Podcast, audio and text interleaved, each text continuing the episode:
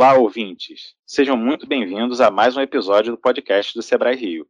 Atualmente, muito se fala sobre o mercado de criptomoedas, Bitcoin e blockchain. Você sabe o que cada um deles significa? Não? Não tem problemas, porque para nos ajudar com esses assuntos, convidamos a analista do Sebrae Rio, Stephanie Araújo. Ela é publicitária, com habilitação em publicidade e propaganda e especialista em finanças. Stephanie, seja muito bem-vinda ao Escuta Essa Empreendedor. Olá, Marcelo e todos os ouvintes do podcast Escuta Essa Empreendedor. É um grande prazer estar aqui com vocês hoje. Prazer é todo nosso, Stephanie. A primeira pergunta que eu gostaria de fazer é a respeito das nomenclaturas, é, criptomoedas, Bitcoin e blockchain. Qual é a diferença entre elas? Além dessas citadas, existem outras? E se existem, quais são elas? Então, Marcelo, antes de falar sobre o que é Bitcoin ou qualquer outra criptomoeda, é muito importante explicar primeiro o que é blockchain. De forma resumida, blockchain é uma cadeia de blocos, daí o nome blockchain, que fazem parte de um sistema de registro coletivo. Isso quer dizer que as informações não estão guardadas em um só lugar. Por isso, ela é conhecida por ser uma rede totalmente descentralizada.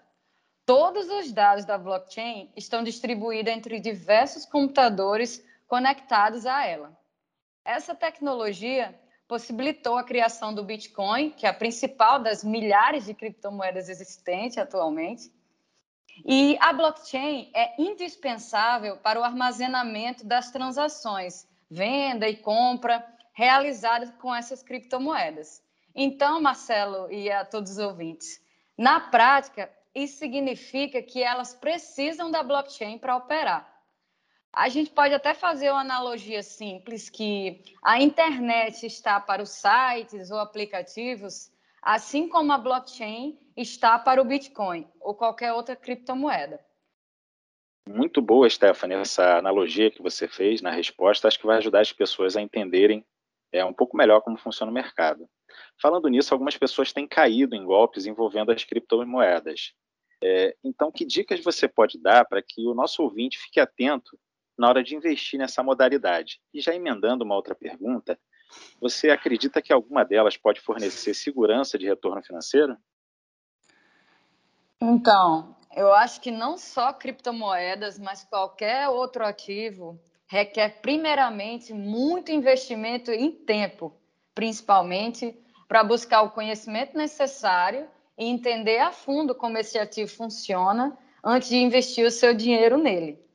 Então, como esse mercado de criptomoedas está muito em alta, e aqui estamos falando de alto risco, ou seja, tudo que sobe rápido demais também desce rápido demais, é importante ter um cuidado redobrado com essas famosas dicas de ouro, né? E ficar longe dessas pirâmides financeiras que prometem alta rentabilidade ou rentabilidade garantida, porque isso não existe, não só em criptomoedas, mas em qualquer outro ativo, é impossível garantir uma rentabilidade certa, ainda mais se tratando de ativo de alto risco. Então, se não siga as instruções de terceiros, né? Pense duas vezes e estude bastante antes de colocar o seu dinheiro suado em qualquer ativo ou criptomoeda. Excelente, Stephanie. A gente tem que realmente desconfiar se o retorno ele for muito maior do que o praticado no mercado, a gente já tem que ter um ponto de atenção a partir daí. Correta a sua explicação.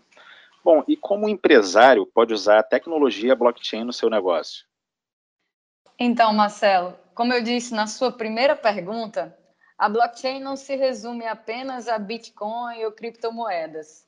Por ter essa rede totalmente descentralizada, e criptografada, essa tecnologia pode ser usada para diversas outras aplicações, como, por exemplo, validação de documentos, transações financeiras, criação de jogos. Essa está bem alta atualmente. Comercialização de músicas ou filmes, através das famosas NFTs, rastreamento de remessas e até mesmo para validação e, e para votos. Tudo isso, assim, Marcelo, ainda é muito novo. Mas, do mesmo modo que a internet, quando surgiu, sofreu muita resistência por parte das pessoas quanto ao seu uso, se ela realmente funcionava, se ia pegar ou não, a blockchain também está passando por esse momento. Então, aqui, eu novamente repito: o ponto principal é que o empresário adquira conhecimento sobre o assunto e invista um pouco do seu tempo para estudar essa tecnologia e entender como que ela pode ser aplicada na sua empresa. Então é importante que primeiro ele entenda as necessidades da sua empresa, como que ele pode usar essa tecnologia para inovar os seus processos, os seus serviços ou os seus produtos, para só então buscar como que a blockchain poderá auxiliá-lo na construção desse diferencial competitivo.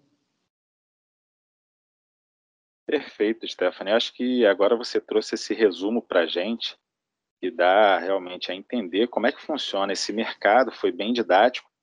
E, além disso, você falou a palavra estudar. Eu acho que é fundamental para quem quer ingressar nesse, nesse mercado, quem quer saber um pouco mais a respeito, estudar e se organizar. Eu acho que é o fundamental.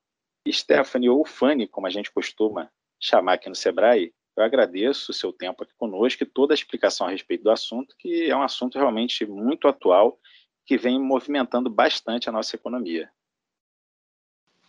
Muito obrigado, Marcelo. Muito obrigada aos ouvintes pela oportunidade. E, e, o recado final aqui, pessoal, é que vale lembrar que esse mercado de criptomoedas ainda não está regulamentado no Brasil.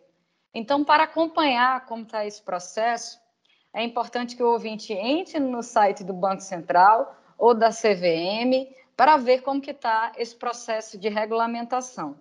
E agradeço a todos de coração. Mais uma vez, a gente que agradece a sua participação, Fanny. E você que está nos ouvindo, ficou curioso e quer saber um pouco mais sobre as moedas digitais?